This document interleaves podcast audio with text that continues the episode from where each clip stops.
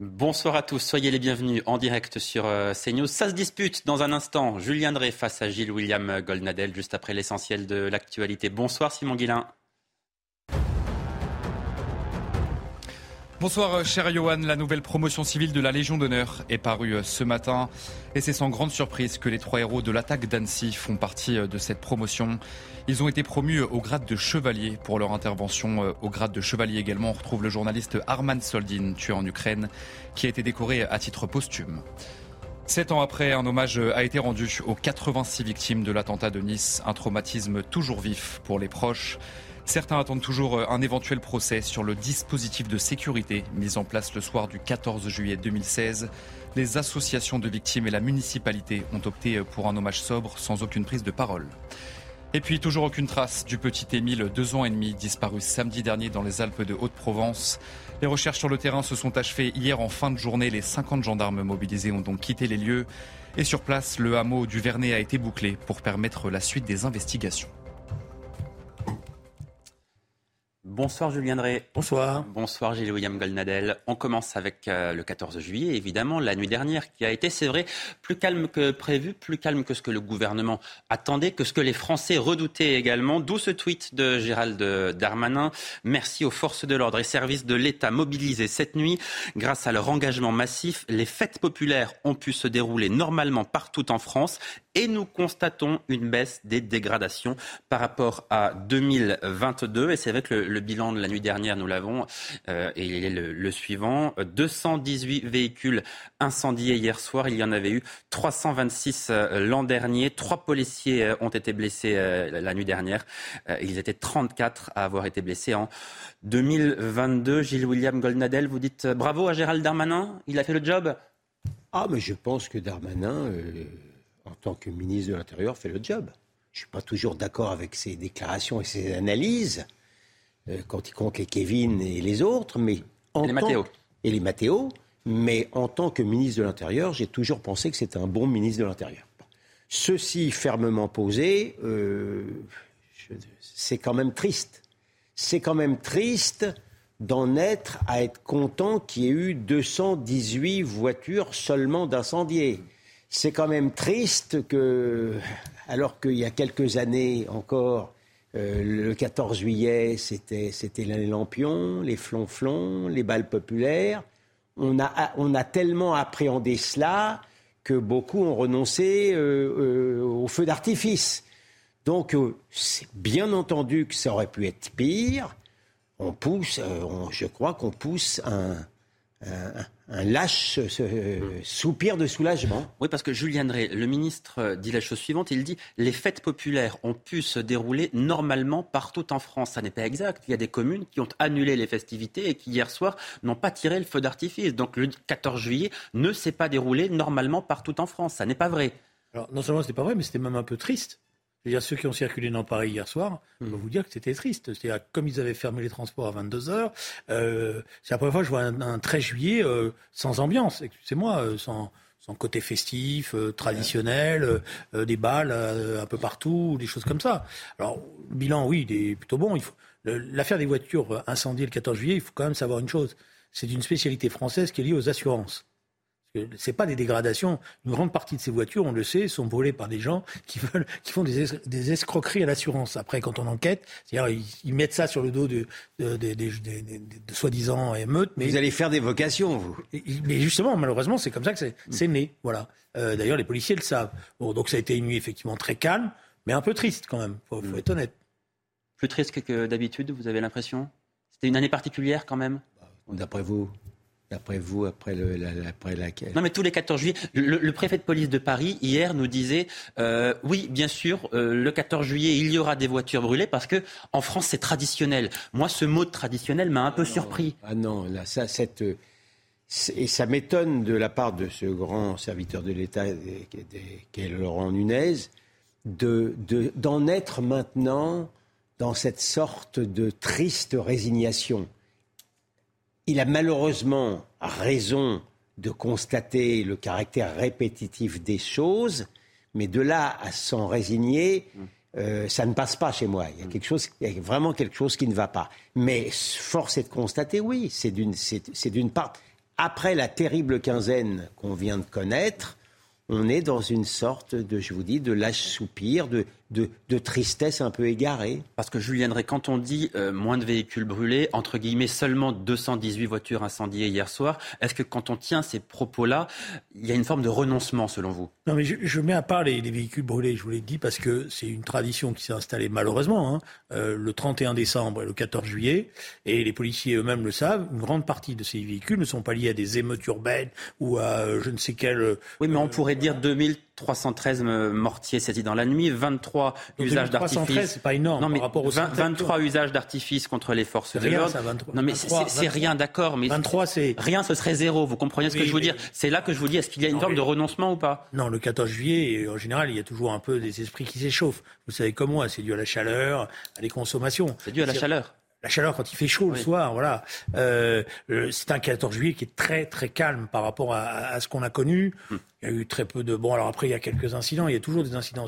Mais si vous faisiez, si vous faites le bilan chaque nuit de ce qui se passe en France, vous allez avoir des surprises. Il se passe des choses. Alors, un grand pays, il y a des, non, non, incidents, non, mais non, non. mais là, on n'est pas, on n'est pas dans une situation de tension. non, oui, pardon. Oui, effectivement, c'est pas seulement le 31 décembre et le 14 juillet que euh, certains se résignent à un taux particulier d'agression, d'insécurité, d'incivilité, d'incendie, etc. Ça, c'est certain. Mais pour autant, euh, je, pense qu'il ne faut surtout pas s'y habituer. Alors, si tout s'est bien passé euh, la nuit dernière, c'est sans doute en, tout s'est bien passé entre guillemets, vous l'avez compris par rapport à ce qu'on vient de dire, c'est sans doute en, raison du dispositif de sécurité très conséquent déployé partout en France, dispositif maintenu évidemment ce soir, comme nous l'explique Célia Judas. C'est un dispositif exceptionnel déployé à l'occasion du 14 juillet, d'après les mots du ministre de l'Intérieur Gérald Darmanin. Le but pour le gouvernement, prévenir d'éventuelles nouvelles émeutes à l'occasion de la fête nationale, théâtre de nombreux débordements chaque année. Alors pour faire face, quelques 45 000 policiers et gendarmes, dont 10 000 à Paris dans les départements limitrophes, sont déployés chaque nuit, depuis hier soir et jusqu'à samedi matin. Pour la première fois, un 14 juillet, les forces spéciales du RAID, du GIGN, de la BRI, ainsi que des hélicoptères et véhicules blindés de la gendarmerie, sont déployés dans les zones les plus sensibles, parmi lesquelles l'île de France, le Nord et la région lyonnaise. Face au risque de tension en marge des festivités, bus et tramways sont également arrêtés dès 22h. Sauf exception, cette mesure s'applique sur l'ensemble du territoire les 13 et 14 juillet. Enfin, du côté de la justice, le garde des Sceaux, Éric Dupont-Moretti, a annoncé hier que la justice prendra ses responsabilités pour sanctionner les émeutiers. On ne va pas s'arrêter longtemps sur, ce dispositif. Simplement, une, remarque. Quand on est obligé de mobiliser le RAID, le GIGN et des véhicules blindés pour qu'un 14 juillet se passe bien, sincèrement, Julien Drey, il n'y a pas de quoi se féliciter. Oui, je suis pas en train de me féliciter. Non, je parlais de Gérald Darmanin, qui avait quand même l'air de. Il y avait une forme d'autosatisfaction oui, dans son c'est normal, euh, c'est normal qu'il le fasse. C'est normal. Euh, de son point de vue à lui, je veux dire, il est ministre de l'Intérieur. Tout le monde lui avait prédit les pires catastrophes. Euh, finalement, ça s'est entre guillemets plutôt bien passé, donc c'est normal qu'il essaye d'en tirer un petit profit politique. On sait que en ce moment il y a une compétition à l'intérieur du gouvernement, donc il essaye de montrer que lui, il tient la maison. Voilà. après, non, c'est révélateur. Moi, je vais faire la confidence que m'ont dit des, restaurateurs. Ils m'ont dit donc, finalement, il y a 5, 000 jeunes de 18 ans qui ont fait la loi dans ce pays. Écoutez, moi, je, c'est tout à fait de bonne guerre politique et, et plus que humain que M. Darmanin se tresse des lauriers. Mais est-ce que le gouvernement n'en a pas fait un peu trop en disant attention, ça va être une nuit très agitée, précisément pour pouvoir dire ensuite, vous voyez, ça s'est plutôt bien passé. Non, attendez, il n'y avait pas. Non, attendez, il n'y a pas. Ah, moi, je suis assez d'accord avec ça. Non, mais il n'y avait pas que le gouvernement pour être prophète de malheur, et, c'était assez compréhensible. On ne sait pas exactement pourquoi les choses se sont calmées. Je ne sais pas moi-même faire la part des choses entre euh, les, les dealers les imams, euh, la, justice qui a fait le job euh, le lendemain des grandes émeutes. Effectivement, la force de dissuasion policière, c'est un peu maintenant pour faire la péréquation. Euh, bah, j'ai pas la compétence et voilà, mais mais c'est vrai, c'est vrai que on est actuellement dans un creux, mais ça ne veut, pardon, ça ne veut strictement rien dire. On est au jour le jour. Mm-hmm. Ça ne veut pas dire que ça ne peut pas repartir de plus belle et recommencer effectivement dès ce soir. Ça peut recommencer demain matin.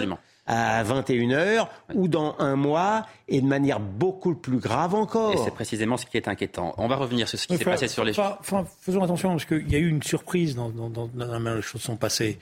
Euh, tout le monde a été un peu tétanisé, on était quand même adossé à une énorme émotion qui était montée euh, euh, très fortement avec toutes les autorités qui étaient intervenues sur la mort de ce jeune. C'est pas, on n'est pas quand même, euh, c'était une situation particulière. Ça ne veut pas dire que la France, que les qu'il n'y a pas des risques, mais je ne crois pas que ça se reproduit comme ça euh, mécaniquement. Et puis dans les, dans les acteurs, il ne faut pas oublier une chose, il y a une énorme mobilisation citoyenne, des familles qui ont passé des heures et des heures, d'abord pour reprendre en main un certain nombre de, de, leurs enfants qui euh, étaient partis en vrille, et deuxièmement, euh, qui ont veillé à ce que les choses se calment. Hein. On n'a pas assez souligné ça, mais quand vous faites le bilan dans toutes les communes et vous discutez avec les maires, ils vont vous raconter la mobilisation citoyenne importante. Et la mobilisation de, de, la police, des forces de l'ordre en, en, règle générale, précisément. On va revenir sur ce qui s'est passé.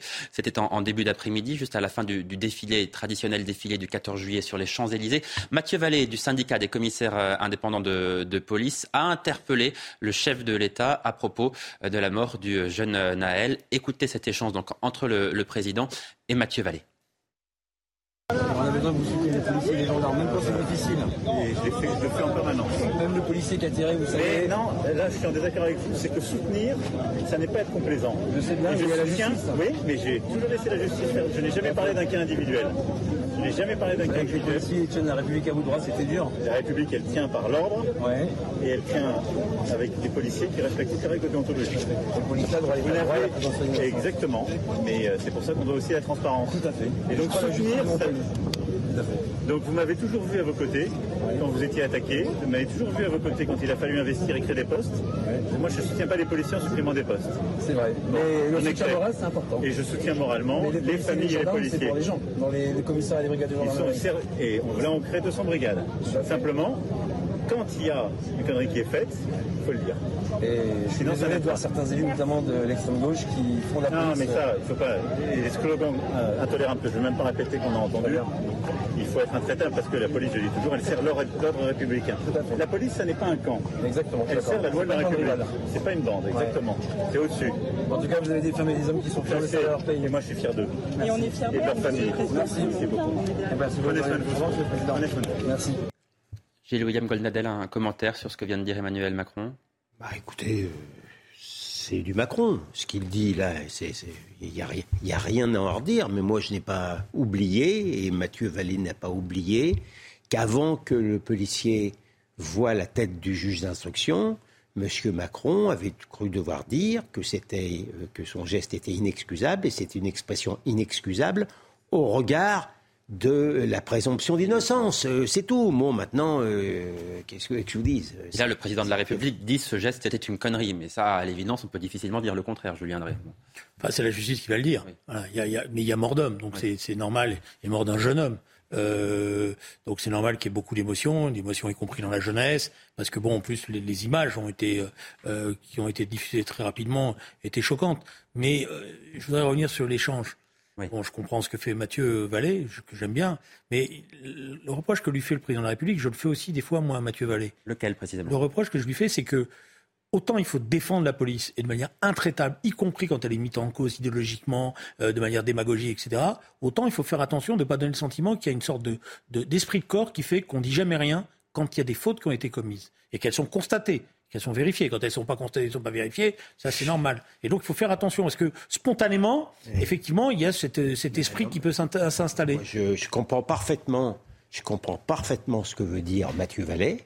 Euh, donc, d'ailleurs, dans, dans, dans cette polémique qui a eu lieu avec le, euh, le président de la République, euh, le syndicat avait raison. Dans l'affaire, dans, dans, dans l'affaire où les deux, des, deux, des deux mineurs qui a, qui a en 2005 qui, qui, a, qui, qui a connu ce que vous avez, euh, de- les débordements Ebouna. voilà, euh, les, finalement, après tout ce qu'on a déversé sur eux, les policiers ont finalement été relaxés. Dans l'affaire Traoré, euh, avec le soutien invraisemblable de l'extrême gauche, eh bien, Aucune euh, condamnation non plus. Non seulement il n'y a aucune condamnation, mais les expertises ne sont pas, les expertises judiciaires ne sont pas en faveur des Traoré, et le Parisien disait qu'on n'était pas loin d'un non-lieu pour les policiers. Qui sont pour l'instant placés sous le statut de témoin assisté. Témoin insisté, même pas mis en. Donc, ce que je veux dire, je comprends parfaitement Euh, J'en défends pas moi-même pas mal. Pour... C'est difficile quand on est policier, effectivement, quand on a un climat pareil. Je veux qu'on entende à présent le président de la République. Je veux bien que ce soit difficile, mais il n'empêche que spontanément, euh, je comprends qu'on dise qu'il faut défendre la police, mais après, quand il y a des fautes qui ont été, euh, il y a des choses qui se passent quand même. On peut pas dire que c'est que des anges et que tout est parfait. Enfin, il vous a pas échappé que c'est un syndicat de policiers. Bah oui, d'accord. Oui, d'accord. Et d'accord, mais quand vous faites votre syndicat, quand vous faites votre rôle de syndicat, vous n'êtes pas obligé de tout couvrir. Mais il se trouve qu'il a raison dans cette histoire-là. Non, non, non, mais c'est pas dans cette histoire-là. C'est regardez bien ce que j'ai dit. Non. J'ai pas parlé de cette histoire-là. J'ai dit en général. Ben, ben, quand je, dis en général, ben, vous ça vous veut dire. Trompez. Eh ben, je vous garantis. Mais non, je me garantis Je vous garantis. Je, je connais un tout petit peu les syndicats de policiers. Oui, moi aussi. Je vous, je, je vous professionnellement, je vous garantis que quand il y a vraiment une brebis galeuse qui est indéfendable, il ne se mouille pas comme ça. C'est tout. Je n'ai pas exactement la même vision que vous. C'est pourtant, euh, ça remet pas en cause le travail qui est fait par les policiers, ni le travail qui est fait par les organisations syndicales. Mais moi, j'ai toujours considéré, vous voyez, à la différence de vous, que quand il y avait des faits comme ça qui survenaient, c'est d'abord le ministère de l'Intérieur qui doit parler, et pas les syndicats. Je pense que normalement, dans la logique, ça soit, c'est au ministère de l'Intérieur d'avoir sa communication propre. Il y avait un porte-parole, il faut, qu'on avance, messieurs. Oui, pardon. eh oui, mais il monopolise. Ne, vous excusez pas, vous n'êtes eh pas d'accord, et c'est le débat qui est intéressant. C'est évidemment pour cela que vous êtes là. Mais je veux qu'on écoute quand même le président de la République hier soir, qui s'est adressé euh, aux armées, à l'hôtel de Brienne, ministère des Armées. Donc, c'est intéressant ce qu'il a dit le président de la République. Écoutez bien, et on en débat juste après. Cette année, comme l'an prochain, comme depuis 1790, le défilé du 14 juillet nous rappellera que certaines choses méritent qu'on s'engage et qu'on se batte pour elles. Que la paix n'est pas un confort qu'on achète par des concessions. C'est un idéal de justice qu'il faut être capable de défendre. La France du 14 juillet est une France souveraine, rayonnant en Europe et dans le monde capable de maîtriser son destin pour que chaque Français ait la possibilité de décider du sien à son tour. C'est la France fidèle à l'esprit des compagnons et à leurs cendres. Et c'est une France que vous faites vivre. Gilles William Goldnadel, est-ce que la France est vraiment rayonnante partout en Europe et dans le monde? Je pensais, j'aimerais tellement me laisser aller un jour comme ça, comme le 14 juillet, à ce lyrisme-là, me laisser entraîner, euh, un petit peu limiter mon esprit critique. Mais quand je vois dans quelle situation épouvantable se trouve euh, la France, telle qu'on l'a vue, des Français souvent assassinés pour rien, blessés dans les rues, etc. Même le regard qu'a l'Europe, notre situation en Europe, euh, pardon, je, peux, je, peux pas je ne peux pas souscrire à ça, sans parler même de notre situation économique. Donc non, euh, avec... Euh, je, n'ai rien contre, contre le président de la République en tant qu'homme, mais pardon, ce sont des mots qui sont un peu, un peu loin de la réalité. Julien Drey Alors, il y a plusieurs choses. D'abord, c'est un peu étonnant la communication du président de la République, parce qu'il a refusé de faire le traditionnel débat, euh, discours du 14 juillet, mais en fait, on a l'impression qu'il essaye de se rattraper hier soir, c'était quasiment un discours euh, à la nation, c'était pas cinq.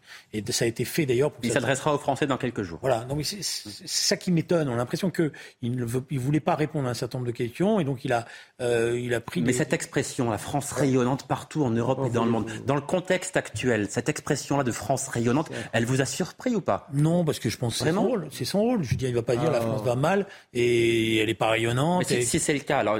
Non mais attendez, pardon, la France rayonnante. 30 secondes. Oui. 30 secondes. Allez-y. Quand je, quand je me regarde, je me méprise, mais quand je regarde les autres, ah ben. donc moi, je ne veux pas non plus être celui qui jette de la, de la suie sur la France en permanence. Je pense, par exemple, si vous me permettez, qu'il y a eu un effort particulier qui a été fait dans le défilé d'aujourd'hui. Je ne sais pas si vous avez regardé mais dans, dans, la manière dont les choses ont été faites, et on voit que l'état-major, le défilé, il y avait une forme de fierté qui a été recherchée dans ce défilé. moi, je les observe depuis que je suis gosse parce que j'aime bien ça. C'est le but de tous les défilés. non, mais certains, certains, ont des, certains sont plus marqués que d'autres. J'ai eu le sentiment que dans la préparation, vous me permettez de, de, donner mon avis, j'ai eu le sentiment que dans la préparation, dans l'organisation, dans la mise en scène, il y avait une volonté aussi de rassurer le, peuple français en disant, vous voyez, il y a une armée qui est quand même solide. Je veux, je veux être, j'essaye d'être juste. On est un pays envahi, on a encore eu 500 000, 500 000 étrangers qui se sont imposés. Envahi. Non, mais pas envahi, c'est pas ça.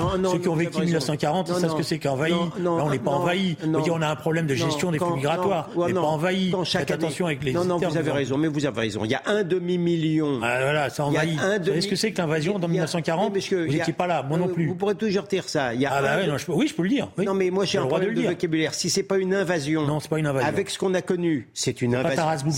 C'est même une invasion terrible où les envahis font figure de salauds et où les envahisseurs sont pleins. C'est une situation, bien sûr. Donc vous m'empêcherez pas. Non, mais non, je vous empêche pas. Je dis continue. Non, non, mais je vous dis voilà. Donc dans cette situation-là, si vous voulez, et le président n'a rien fait, effectivement, on ne peut pas jubiler. Maintenant, c'est vrai, c'est ce qui, c'est là où je ne suis pas d'accord avec euh, Alain Finkielkraut, et Dieu sait si je suis souvent d'accord avec lui. Il y a encore un peuple. Il y a encore un peuple. C'est un peuple tourmenté, c'est un peuple blessé, c'est un peuple envahi, mais qui veut survivre.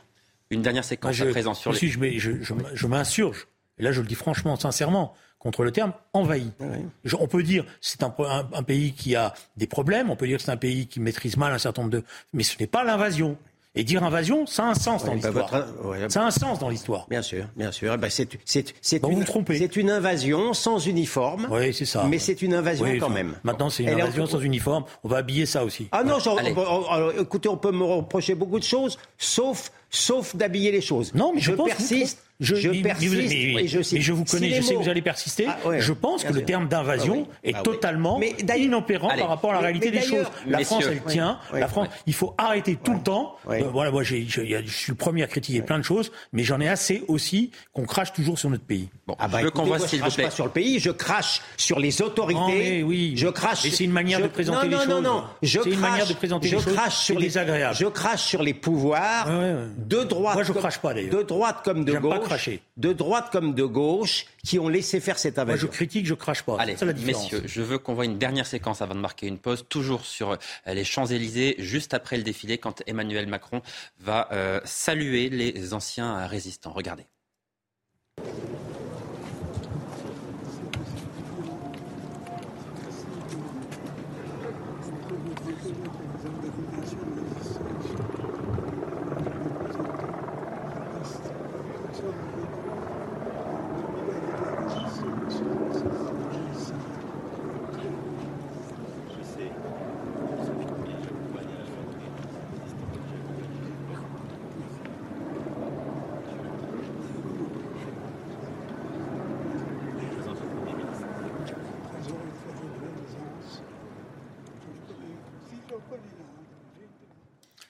Voilà, ces anciens résistants qui se sont battus pour la France, donc. Et en voyant ces images ce matin en direct, je me suis dit, mais que doivent penser ces personnes qui se sont battues pour la France et qui voient aujourd'hui des jeunes Français euh, tout casser, attaquer les forces de l'ordre? Quelles questions ils peuvent se poser? Est-ce qu'ils se demandent, mais est-ce que c'est pour ça qu'on s'est battu Est-ce que c'est pour cette France-là? Et vous, quelque part, de les voir comme ça, ça m'a fait de la peine en réalité, Julien Drey. Mais j'ai pas eu ce sentiment-là, moi. J'ai eu un sentiment de fierté, de quelqu'un qui avait, qui avait 100 ans, il est 100 Non, mais ça, naturellement. Mais D'accord, mais d'accord, mais si vous voulez faire les réponses à ma place, vous me le dites. Non, mais il y a un sentiment de fierté, je comprends. Non, mais vous êtes extraordinaire. Mais d'accord, mais vous avez votre sentiment et j'ai le mien. Hmm. On a le droit de ne pas avoir le même. Allez-y. Encore. Allez-y. Si vous me permettez. Je vous en prie. Ah bon. Voilà. Euh, moi, j'ai d'abord un sentiment de fierté, de, de, de, de devoir, etc., euh, par rapport à ces gens-là qui ont, qui ont pris des risques dans leur vie. Il y en a beaucoup qui n'ont pas pris, hein, je vous rappelle qui ont laissé faire. Voilà. Alors après, ils doivent se poser des tas de questions comme citoyens, oui, mais je pense qu'ils sont quand même attachés, et ils restent attachés à euh, ce que j'aime, c'est-à-dire la France de la République. Et aujourd'hui, quand on a vu l'armée française défiler, c'était quand même pas rien. Mais vous ne pensez pas quand même, Gilles William Colnadel, que de voir la France d'aujourd'hui, la France des, des, émeutes de ces derniers jours, ces résistants-là, ça doit naturellement les rendre malheureux. C'est ça que je voulais dire, Julien Drey, dans mes propos.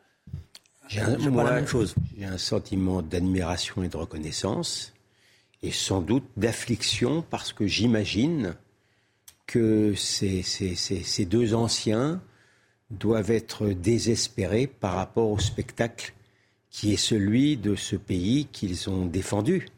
Et, voilà, la, la, réalité, elle est là. Je veux ajouter, parce que je ne pense pas que ça soit au programme, mais je ne sais pas, que moi, ça ne me dérange pas de voir le Premier ministre indien.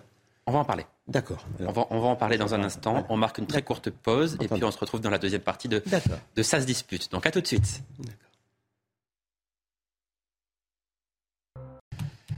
De retour en direct sur euh, CNews, soyez les bienvenus dans la deuxième partie de Ça se dispute, toujours avec Julien Drey et Gilles William Golnadel.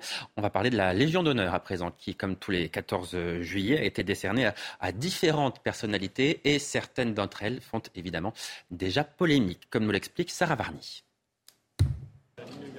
C'est sans grande surprise que les trois héros de l'attaque d'Annecy font partie de cette promotion. Le héros sac à dos Henri Anselme ainsi que Yassim Bounmoura et Georges Gerner ont été promus au grade de chevalier pour leur intervention lors de cette attaque au couteau. Au grade de chevalier également, le journaliste reporter d'images Armand Soldin, tué en Ukraine, a été décoré à titre posthume. Parmi les autres personnalités distinguées, l'écrivain Giuliano D'Ampoli, Grand Prix de l'Académie française pour le match du Kremlin, la chanteuse Sheila, ainsi que la championne du monde de boxe Sarah Ouramoun font partie de cette promotion du 14 juillet. Patrick Pouyanné, le PDG de Total Energy, a lui été élevé au rang d'officier de la Légion d'honneur. Côté politique, l'ancien Premier ministre Dominique de Villepin a été directement promu commandeur pour récompenser sa carrière hors du commun. Enfin, la dignité de Grand Croix, la plus haute distinction de la Légion d'honneur, a été décernée à André Gros, résistant déporté, ainsi qu'au Premier ministre indien Narendra Modi, invité d'honneur du 14 juillet. Alors deux choses. D'abord, la Légion d'honneur, officier de la Légion d'honneur, Patrick Pouyanné, le président de Total, la gauche est vent debout. Un exemple avec ce tweet de Sandrine Rousseau que vous allez voir à l'instant. Le niveau de cynisme, de déni climatique, de sentiment de toute puissance et d'impunité du président de la République est absolument incroyable. Il traite sur le plan de la blessure d'ego, ce qui relève de notre mise en danger euh, collective. Sandrine Rousseau qui dit que Patrick Pouyanné ne mérite pas cette Légion d'honneur, que c'est même un, un déshonneur. Alors il la mérite ou pas cette Légion d'honneur, Patrick Pouyanné C'est un, c'est un grand chef d'entreprise. D'autres l'ont eu. Euh, je ne vois pas pourquoi lui ne l'aurait pas. Total, Total est une. C'est devenu l'ennemi public numéro un, Monsieur, monsieur. Hein. Euh, ce qu'il gagne, il n'a pas le droit de le gagner. Il y a des footballeurs qui sont beaucoup plus riches que lui, mais c'est pas grave. Et c'est l'ennemi évidemment de Madame Rousseau qui a pris un petit entre parenthèses un petit coup de chaud aujourd'hui, Madame Rousseau. Elle, a prétendu, elle a prétendu qu'il faisait 60 degrés euh, en, Espagne. En Espagne. donc elle, elle n'en rate jamais une. Donc, euh, bon, qu'est-ce que vous voulez que je vous dise euh, je, moi, ça me... Sandrine, Sandrine, Rousseau qui dit Patrick Pouyanné détruit population et nature. Oui, non, et Monsieur Faure, là, c'est Monsieur Faure, le patron du PS Oui. Oui, Monsieur Faure, oui. Euh, lui, le, traite d'autocrate fascisant. Et non, mais je veux dire, c'est pour autant que les mots est encore... Je crois pas qu'il y a le mot fascisant. Auto... Monsieur Drey, je ne crois pas qu'il y ait le mot Monsieur fascisant. Vérifié. Autocrate peut-être, mais je ne crois pas qu'il y ait le mot fascisant. J'affirme qu'il me fasse un procès. J'en sais rien, je crois, fascisant. Autocrate autocrate fascisant. C'est exceptionnel. On va vérifier, mais... Eh bien, vous vérifierez, euh, homme de peu de foi, vous verrez que c'est cela. Bon, et quant, à, euh, euh, quant au, Premier ministre indien, moi, je me réjouis, là, de ce point de vue-là, je, je, félicite le président de la République, je me félicite que le, le, le grand pays l'Inde est devenue le pays le, plus peuplé du monde. C'est devenu la quatrième puissance industrielle. Alors, toujours Madame Rousseau a dit, vous vous rendez compte, c'est un nationaliste hindou. Alors voilà, parce, parce qu'il est hindou, on peut être nationaliste ukrainien, on peut être nationaliste palestinien, on peut être nationaliste, mais on ne peut pas être nationaliste hindou. Ça fait partie sans doute de la catégorie des intouchables. Donc, il a, c'est sans doute un homme à poigne. C'est pas le premier qu'on reçoit à Paris. Je trouve qu'on est quand même plus sévère avec des pays comme le Qatar ou avec des pays comme, euh, vous voyez, euh, enfin moins sévère avec des pays comme le Qatar ou comme l'Iran qu'avec l'Inde, qui est un grand pays, qui est encore une démocratie, que ça leur plaise ou non. Julien Drey. Il y a beaucoup de choses. D'abord, euh, vous savez, les décorations, c'est toujours la même chose. C'est qu'il y a toujours des surprises et des fois, il y a des mauvaises surprises. Bon, c'est le président de la République qui décide, c'est les ministres qui proposent, c'est lui qui fait des choix. Euh, on est nombreux et nombreuses des fois à s'étonner en disant tiens, voilà, bon, après.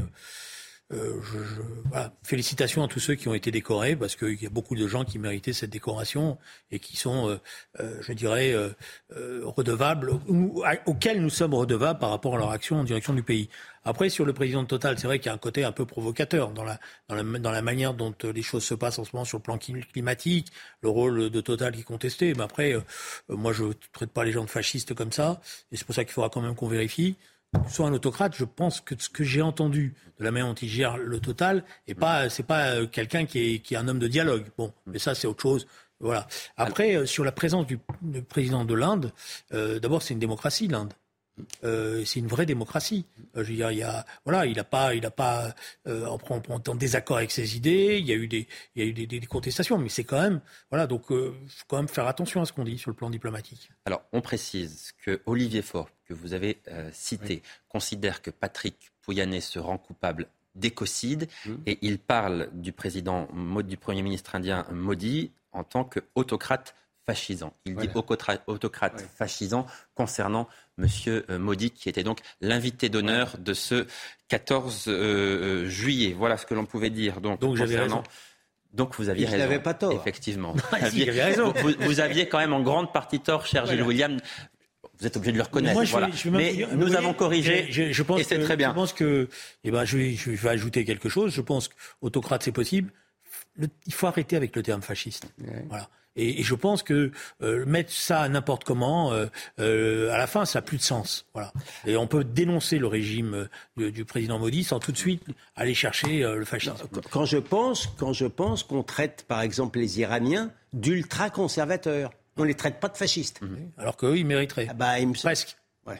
On va parler à présent des, ministres que les Français voudraient ou ne voudraient pas voir rester au sein du gouvernement. Vous savez qu'on parle de plus en plus d'un remaniement. Ce sondage, donc maintenant, qui euh, nous montre que, par exemple, euh, seulement 15% des Français souhaitent que Papendiaï, le ministre de, l'Éducation nationale, reste euh, au gouvernement. 31% pour Gérald Darmanin, 34% pour M. Le Cornu, qui est le ministre des Armées, 37% pour Bruno Le Maire, mais 15% seulement pour euh, Papendiaï. Gilles William Goldnadel, j'imagine que ça ne vous surprend pas. Ah ouais, je, ça me surprend qu'il y en ait encore 15% ouais. qui souhaitent. Je ne sais pas où il est. Je sais pas où il les trouve, il est fort. Hein Parce que, honnêtement, euh, dans son, dans, dans son c'est l'un des ministres les, les, plus nuls qu'il qu m'était donné de voir à l'éducation nationale. Et pourtant, le lot n'est toujours pas relevé. Finalement, ce qui marquera euh, son, son fade passage, qui, à mon avis, va, va, va bientôt se terminer, c'est pour ça d'ailleurs que M. Macron Oh, on n'en est pas tout à fait certain. Enfin, si vous voulez mon interview, ça sera peut-être pas la première fois que je me trompe, mmh. puisque je me suis trompé encore tout à l'heure. Mais euh, euh, l'explication que je donne, M. Macron qui essaye vaguement de le défendre quand il, quand, quand, quand il s'en prend de manière invraisemblable à notre télévision. Euh, alors bien sûr qu'il a, il a parfaitement le droit de le, le dire. Quand, quand l'excellent Gosselin l'a, l'a mis en cause. Philippe Gosselin, qui est un député républicain. Voilà, l'a mis en cause de la belle manière à l'Assemblée nationale, il a dit qu'il avait le droit de le dire. Bien sûr qu'il a le droit de dire des bêtises et des énormités, mais quand même, euh, en matière de démonstration de, de, quand même de, de, la liberté justement d'expression, de défenseur de la liberté d'expression, ça, n'est quand même pas terrible. Mais cela étant, finalement, il aura marqué deux fois, ce monsieur, les, les esprits. La première fois, pas en France, hein, quand il est en France. Aux États-Unis, quand il est allé critiquer la France aux États-Unis en expliquant en gros que la France était un pays raciste, et là, il y a trois jours, en nous insultant. C'est quand même un bilan un peu maigre. Donc 15%, moi je trouve qu'il fait un bon score. Julien Rey, quel bilan est-ce que vous faites, vous, du, de, du passage de Papendiaï au ministère de l'Éducation nationale? Alors je ne vais pas dire déception parce que j'avais été prudent. Mais c'est oh, vrai qu'au départ, début, vous étiez au un départ, petit peu plus. Je suis honnête. Ouais, ouais. Laissez-moi finir. Mais au départ, j'entendais tellement de louanges autour de moi en me disant attends que j'ai dit on va juger sur pièce. Le jugement sur pièce est mauvais. Voilà. Ça n'a pas été un grand ministre de l'Éducation nationale. Je ne comprends pas bien ce qu'il veut faire de l'Éducation nationale. J'ai l'impression qu'il n'a pas le bon diagnostic de la situation dans laquelle on se trouve. Et parfois, j'ai l'impression qu'il s'engage sur des terrains qui sont très politiques et où il aurait mieux fait de tourner sa langue sept fois dans sa bouche avant de dire n'importe quoi. Est-ce qu'il va rester ministre? Il y a un problème parce que je vous rappelle que le président de la République avait fait de l'éducation un des thèmes centraux de son deuxième mandat. Et Emmanuel Macron qui était très fier de nommer Papendiaï. Et voilà, et c'est ce que j'allais... pris les mots, il était très fier, il en faisait presque un étendard. Ouais. Donc je ne sais pas comment il va gérer en, tout ça. Entre lui et Rima Abdul Malak, il n'a pas toujours une bonne main. Qui est la ministre de la Culture, oui, ouais. absolument. Ouais. Il y avait elle aussi euh, de manière assez honteuse attaquer, euh, attaquer euh, CNews. Non, honteuse, ils ont le droit de l'attaquer. Avec, avec non, non, non. non mais je, je, crois que les termes utilisés par Papendiaï sont au-delà de, sont, sont, diffamatoires, sont insultants et sont insupportables. Voilà. Et laissez-moi le oui. Comme vous avez raison, et laissez-moi vous dire pendant ce temps-là, ces deux grands défenseurs de, de, de l'antiracisme n'ont pas dit un seul mot sur une télévision publique qui s'appelle France 24, qui a engagé et qui continue de salarier des, des, journalistes arabophones, soit nazis, soit antisémites. C'est quand même pas mal comme performance. Alors, je vais faire une correction. Euh, il ne s'est pas distingué dans le combat antiraciste. Quand euh, je me suis mobilisé sur ces choses-là, il était, c'était même un adversaire. Euh, de, l'association que j'avais créée, parce qu'il était... Il est racialiste. Voilà. Lui est racialiste. Il était racialiste, je sais pas, mais c'était pas, il n'était pas un chaud partisan. Il était membre d'un groupe qui s'appelait le Manifeste contre le Front National, si je me souviens Non, il était même défenseur, enfin, défenseur du cran. Il était conseiller du cran. Le cran se il faisait pas partie, antiraciste. Il faisait pas partie du... C'est l'antiracisme nouveau qui est racialiste. L'ancien antiracisme détestait la notion de race, le nouvel antiracisme la promeut. En tous les cas, les races minoritaires. Enfin, ces gens-là, en tous les cas, parce que voilà. Mais non, non, moi je pense, pour, pour, essayer d'être euh, revenir au sérieux, que, que la question la plus importante, d'après moi, de dysfonctionnement de la société, c'est l'éducation nationale. Et je, suis très triste que euh, on perde autant de temps et qu'on continue à perdre du temps, parce que tout ça, c'est criminel par rapport aux enfants. Bien sûr. Je veux qu'on parle à présent de ces États généraux de l'information, puisque ça y est, nous avons une date. Ils vont être lancés, ces États généraux de, l'information, promesse du candidat Emmanuel euh, Macron. Les États généraux de l'information seront lancés en, en septembre sous la houlette d'un comité qui se veut, entre guillemets, indépendant et ce comité, il sera composé notamment du, secrétaire général de RSF, Christophe Deloire, et ses conclusions sont attendues d'ici à l'été 2024. Bruno Lasserre, qui est également un, proche, très proche du président de la République, euh, sera dans ce, dans ce comité. Christophe Deloire, euh, président et secrétaire général de, Reporters sans, frontières, qui avait affirmé euh, la chose suivante. Là où Bolloré passe, le journalisme trépasse. Gilles William Golnadel, quand on voit les noms dans ce comité, euh, le terme indépendant, on a un peu du mal à y croire.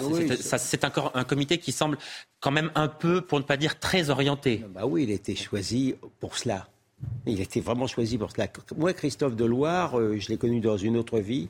C'était un excellent journaliste euh, du Point. Et puis après, il est parti à, à, Reporters sans, frontières. Il a eu sans doute des, contingences particulières où il est obligé souvent d'être du meilleur mieux avec la, télévision et la radio publique. Et il a sombré dans le, dans le politiquement correct pour, pour rester correct, si vous voulez. Donc, euh, et les autres sont à peu près à l'avenant. Alors donc, je me pose vraiment des grandes questions pour quels sont leurs buts, un esprit chagrin pourrait penser justement que une partie de la télévision a, tellement tendance à se libérer du carcan d'une certaine idéologie gauchisante qu'ils ne le supportent pas. Euh, perdre ce monopole-là, c'est presque physiquement insupportable. Mais euh, euh, je surveillerai ça de très près et je leur conseillerais par exemple, puisqu'ils sont censés, j'imagine, de faire attention au pluralisme, de surveiller le pluralisme au sein de l'audiovisuel de service public. Euh, et nous verrons ce, que nous verrons. Vous n'avez pas cité France Inter, je suis étonné. Bon, quand, je, quand, je, parle en général de l'audiovisuel de service public, c'est France Inter. La revue de presse, par exemple. Non, mais je m'étonnais, c'est tout. Voilà. Non, mais la revue de presse, il ne faut pas, faut pas me pousser, moi. Il ne faut pas me lancer là-dessus. Non, parce que je voudrais pouvoir répondre. Bah alors je ne dis plus rien, monsieur. Alors Julien André vous répond tout de suite. moi je ne connais pas les, personnalités euh, qui ont été nommées. Je ne sais pas bien d'ailleurs à quoi ça va servir. J'ai encore l'impression que c'est un comité théodule, si vous voulez mon avis. qu'on va faire les Dans le meilleur des cas. Voilà. Euh, je, pas, je pense que tout ça, ça, fait partie de, malheureusement, de ce qui est en train de se passer dans ce pays. Il n'y a, pas une, il a pas une volonté de maîtriser la presse, davantage la contrôler. De... Bah, si vous voulez la contrôler, vous ne mettez pas en place un, je sais pas quoi, là, un comité des états généraux de l'information, etc. Ça contrôlera. Je peux vous dire une chose, ça, ça va rien contrôler du tout. Ça va produire un rapport, ça va permettre peut-être euh, de permettre à ces gens-là d'avoir euh, des réunions très intéressantes. Je pense qu'il ne sortira rien. Non, mais si vous voulez mon avis. Si euh, bon, donc on va pas, on, on, peut perdre son temps en pensant que tout ça c'est une machine infernale qui est en train de se mettre en place pour essayer de tout verrouiller. J'y crois pas une seule seconde. Vous n'avez pas le sentiment que quand même le pouvoir en place a, j'allais dire, un problème. J'aimerais nuancer un peu, mais il y a quand même quelque chose de dérangeant vis-à-vis de la liberté de la presse. Vous n'avez pas ce sentiment-là? je suis, je suis, Que ça rate, j'en accepte l'augure, mais je pense que c'est le but de pouvoir justement tordre le cou à la, presse, à, la presse libre. Je n'ai aucun doute. Quand je vois, quand je vois effectivement Christophe Deloire aller faire, aller faire une manif devant le JDD, parce qu'il ne supporte pas qu'on puisse aller de valeurs actuelles au JDD, mais par contre, il supporte très bien qu'on puisse aller de Libération jusqu'à la matinale de France Inter. Si là, il y a... Et alors j'en parle cette fois-ci d'une télévision publique, payée par nos impôts. S'il n'y a pas là, effectivement, un désir, effectivement, de, de, nous tordre le cou et de nous mettre un baillon, c'est que, effectivement, j'ai l'esprit trop chagrin. Moi, je bon, j'ai pas du tout la même lecture, évidemment, de Gilles William de ce qui se passe sur le service public. J'essaye je n'ai pas, pas son caractère systématique parce que j'ai pas les mêmes euh, rêves nocturnes. Euh, donc je suis pas là en train de regarder tout, tout ce qui se passe, mais j'ai pas l'impression que le service public soit le temple de l'idéologie gauchiste. mais c'est de ce que je connais d'idéologie gauchiste, on en est loin. Bon, euh, ça c'est un, premier aspect des choses. Après, est-ce qu'il y a une tentative du pouvoir, c'est la question que vous avez posée, de reprendre en main la presse euh, tous les pouvoirs veulent, à un moment donné ou à un autre, euh, euh, ont, tendance à vouloir essayer d'influencer les choses. En général, plus ils s'y mêlent, plus ils s'en mêlent, pardon, plus ils ratent. Moi, je veux bien. Hein, vous prenez, vous, je vous parle de France Inter, je peux vous parler de France Télévisions. Le directeur des programmes, c'est M. Sidbon Gomez. Et alors, qu'est-ce qu'il a fait de mal? Rien du tout. Ah bon? Ah, rien du tout, sauf qu'il est d'extrême gauche. Ah, bah, ah donc, parce qu'on a été extrême gauche Parce qu'à un moment donné, on était d'extrême gauche, on n'a plus le droit d'exercer. Donc c'est sympa pour moi. Donc ça veut dire que. Non, non. Dites-moi tout de suite, je vais en aller, parce que j'ai le droit de parler alors. Non, il l'est toujours. Non, il l'est toujours. Non, il n'est pas toujours. Ah, bah, il non, non, non, Il l'est toujours. C'est un, garçon très brillant que j'ai vu. Que j'ai vu. non, mais euh, ça n'est Très brillant, très intelligent.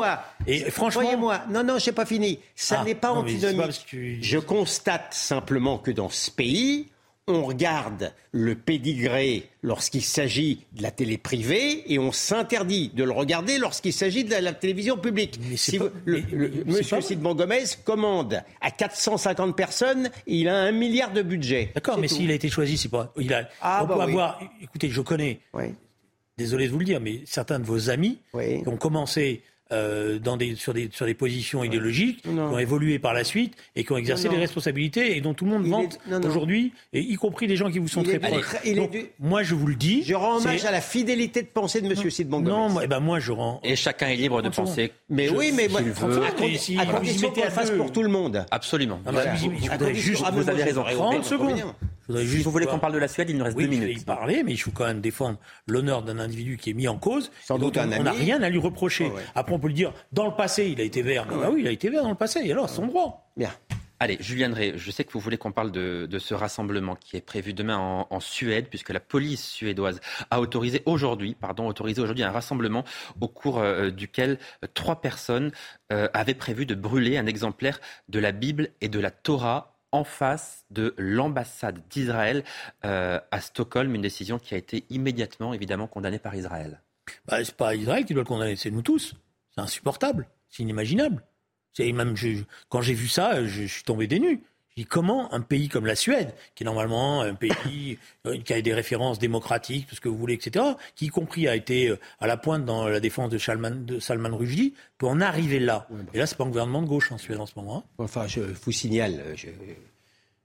avant cela, euh, vous avez eu des Corans de brûler également en Suède il y a quelques jours. Je trouve ça tout aussi insupportable. Vous savez, dans la tradition juive, je ne suis pas extrêmement pratiquant, il y a ce qu'on appelle la Geniza. C'est on ne doit pas jeter un livre. Et moi, d'ailleurs, je suis incapable de jeter un livre. Ça s'entasse. Donc, de la même manière que je réprouve d'avoir brûlé ce Coran, je réprouve euh, de la même manière, et je comprends parfaitement l'initiative de l'ambassade d'Israël, cette, cette folie d'aller brûler devant l'ambassade d'Israël. Pourquoi cette, On ne brûle pas les livres et encore moins les livres saints. Pourquoi cette manifestation est autorisée sur, le plan des principes, évidemment, il n'y a pas de choix à faire. Hein.